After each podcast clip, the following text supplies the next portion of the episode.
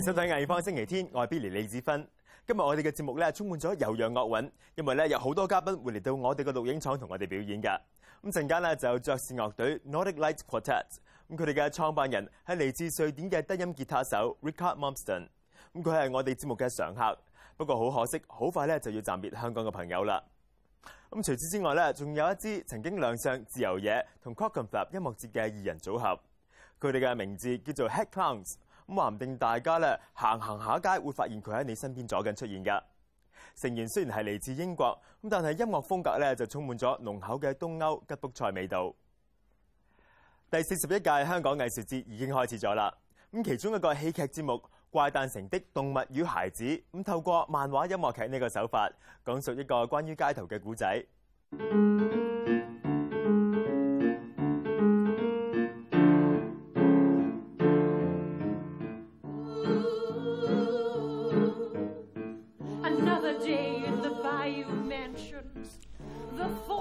的動物與孩子出自英國一九二七劇團 Susan Andre 嘅手筆，被應用為戲院式童話故事音樂劇。音樂劇結合動畫、戲劇、鋼琴伴奏同埋歌曲去交代故事情節。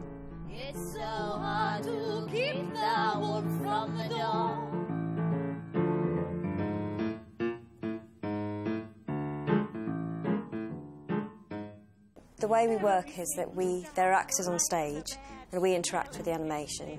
So a lot of the things are animated. I think um, what it is with the interaction is that we try and create. It's not just a concept of right. We're going to use media, multimedia. I think it's an idea that we're really interested and excited by as well. So we constantly try and think of different ways that we can merge acting with the media.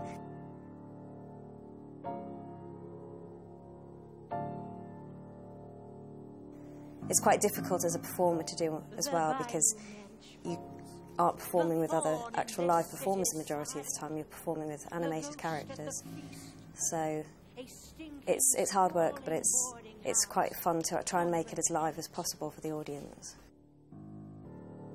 So hard to keep the wolf from the door.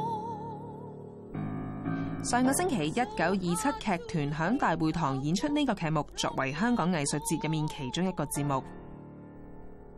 響演出入面，動畫投射到三個大屏幕上面，故事講述 Alice Eve 同個女響 Bayeux Mansion 入面嘅經歷，以及佢哋同附近貧民窟野孩子嘅互動。You know um, how people in certain situations they have, you know, there's the sort of middle class who go about their daily life, and then if there's trouble outside of the middle class, then as long as they don't merge, people are quite happy. But as soon as they merge and sort of that, the naughty children start coming in and sort of affecting the middle class, then that's when it kicks off. Here we are.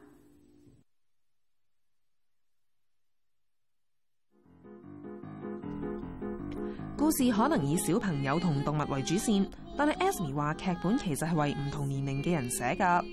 劇團話今年参加香港艺术节，为佢哋将来嘅演出提供咗唔少灵感。performing in the festival is such an amazing thing because we, you know, we're alongside so many amazing other performances, and it's such a high-profile event. It's just got so many good things in it. But at the same time, we. In Hong Kong, which is such an amazing place to perform in, and it's you know, there's these massive buildings everywhere when you're walking around, and then all so much neon, and I think it's so inspiring. I think the next show is going to have a lot of neon in it. It sounds like it's a kids' show, but there's the storyline, and it's quite a dark sense of humour as well. And there's a lot of sort of undercutting uh, sentences and things like that. And um, Suze's writing is dark, so I think I think any audience, any age, can really get something from it. 艺方星期天嘅英文版节目 The Works 首播到而家，咁差唔多九年啦。而跟住落嚟嘅呢一位嘉宾啊，喺过去九年可以话系我哋嘅常客。耐唔耐咧就见到佢上嚟为我哋表演。咁佢就系擅长爵士乐低音吉他手 Richard Malmsteen。咁佢亦都系位作曲家， 多年嚟協助唔少瑞典音樂家嚟到香港發展。好可惜咧，佢好快就要暫別香港，翻到瑞典嘅老家啦。不過佢離開之前，帶咗 Nordic Lights Quartet 上嚟接受 Ben Pelletier 嘅訪問。Welcome to the program. Thanks, Ben. Thank you. So the Nordic Light Quartet, tell me about it. Eric is a band leader in Sweden, and also Magnus, and they've been doing a lot of projects. And I'm sort of been doing my original music uh, for a while as well. So we, when we thought about this project, uh, me and Eric was playing together last year with Christina Gustafsson, and and I suggested maybe we bring a saxophone player. We both agreed that Magnus would be a fantastic choice if he was available.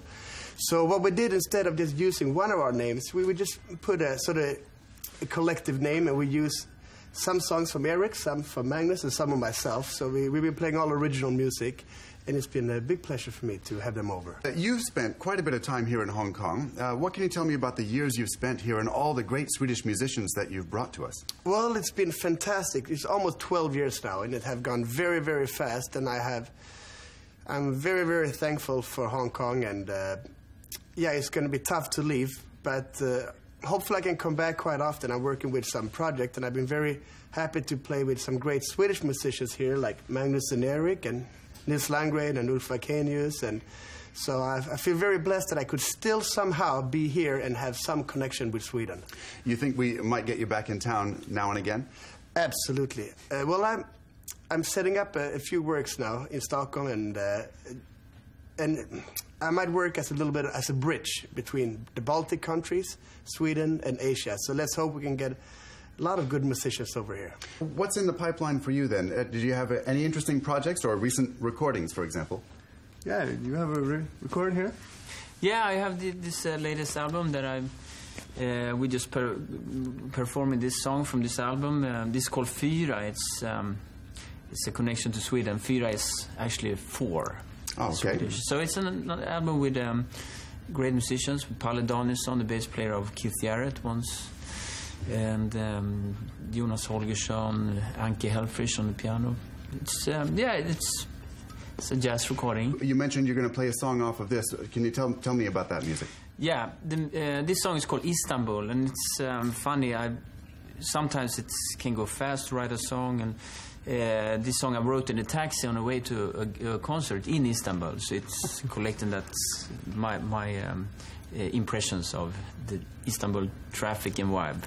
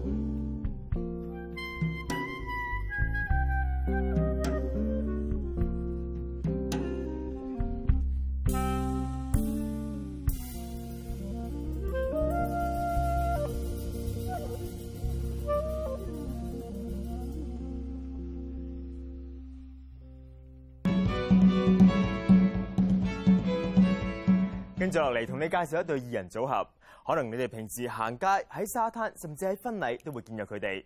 咁佢哋中意喺街頭表演多過喺劇場或者係酒吧，因為可以近距離同觀眾接觸。呢、一個組合咧叫做 Head Clowns，咁成員咧包括 Joseph 同埋 Zoe Von Hess，音樂風格充滿咗吉卜賽味道，一齊聽下。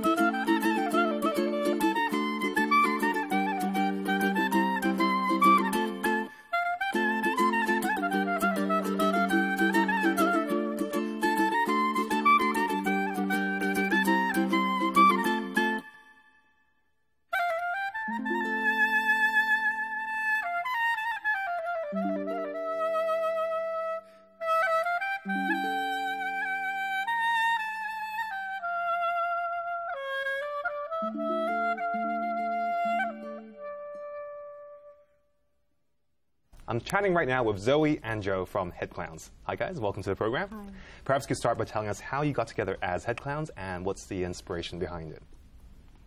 Well, um, I, well, I guess we got together because we both played in quite a lot of bands, and we wanted to we wanted to do something together, and we tried out a few different outfits, I guess, and things just weren't really working out. It was hard to arrange rehearsals, and you know, we, time is precious, so we just kind of went to a really small, compact unit. Yeah, something that we could do together that was portable and, you know, we could really fit it into our busy, busy lives. So that's how we ended up with uh, ukulele and clarinet. And was it a conscious decision to um, take it out on the streets as opposed to playing uh, at bars and shows and so on? Yeah, I think from the moment we sort of put it together, that was our main intention to be able to get out and play on the street. I guess it was. I mean, we didn't have any shows, so it was a bit like working from the ground up in a way, but we didn't really have a problem with that. It wasn't like, you know, we, we thought it was, you know, oh, we you know, we've got no venue, so we're just going to have to play on the street. It was more like, that's fine, let's just do that and see how it goes. And it went quite well, so. Yeah. Has the response been very different playing uh, locally here and com- compared to when you were living in the UK and busking in the UK? It's very different. I think it's very different. It's, you know, I, well, you didn't busk in the UK, did I you? I didn't know. Joe's been the main sort of busking, driving, busking force behind us, so I was very new to it, but I really love it and I really enjoy it. Yeah. So I'm, you know, for me it's been a really positive experience and I'm always surprised and delighted by the responses that we get from Hong Kong people. So I, I think it's great, but I mean, how does it compare? Well, we, you know, we've been doing this for a little while now, and we wouldn't be doing it if we didn't get a good, a good response. It would just be, you know, it would just be soul destroying, wouldn't it? So, you know, we, it, in comparison, I guess, in the UK, you get um, a certain sort of person who might kind of like maybe the music you're playing, and that's that'll be your audience. Whereas here in Hong Kong, people quite open to it. Some people know about the music, some people don't, but you can't always tell. You know, the response is really positive. You know, and mm. it's not just a certain sort of group of people, or you know, young people, or Western people, or whatever. It's it's everybody. It's really broad, yeah. Yeah, you That's can never quite tell who's going to hmm. show up and, and show interest. Hmm. You can if you can Google head clowns and you can hmm. find us, but yeah, you can go to our Facebook page. It's pretty easy to find, and that's pretty much all the presence we've got. We don't we don't we We're don't not, have much yeah, more than we don't that. promote ourselves in that way. It's much nicer if we just pop up, but we do kind of put things on Facebook to say where we're going to be. Hmm. All right, lastly, what's the song that you'll be playing for us in the studio tonight? Um, we're playing uh, a song called "Become the Stars."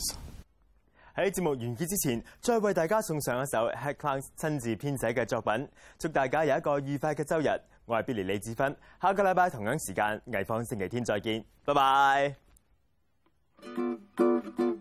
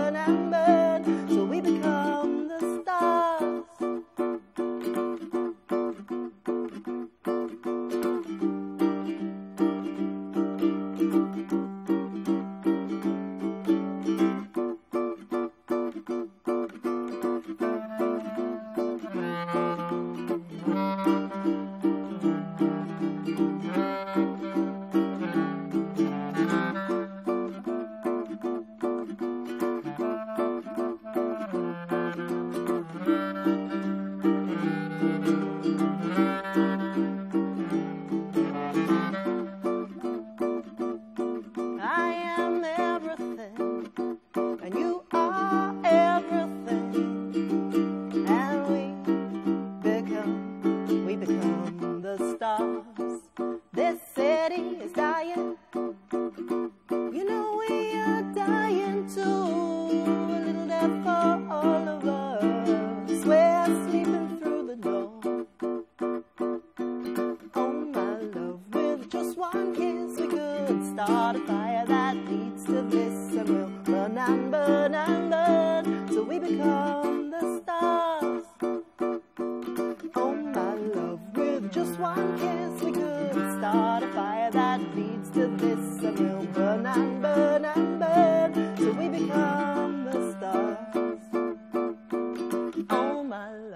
with just one kiss we could start a fire that leads to this,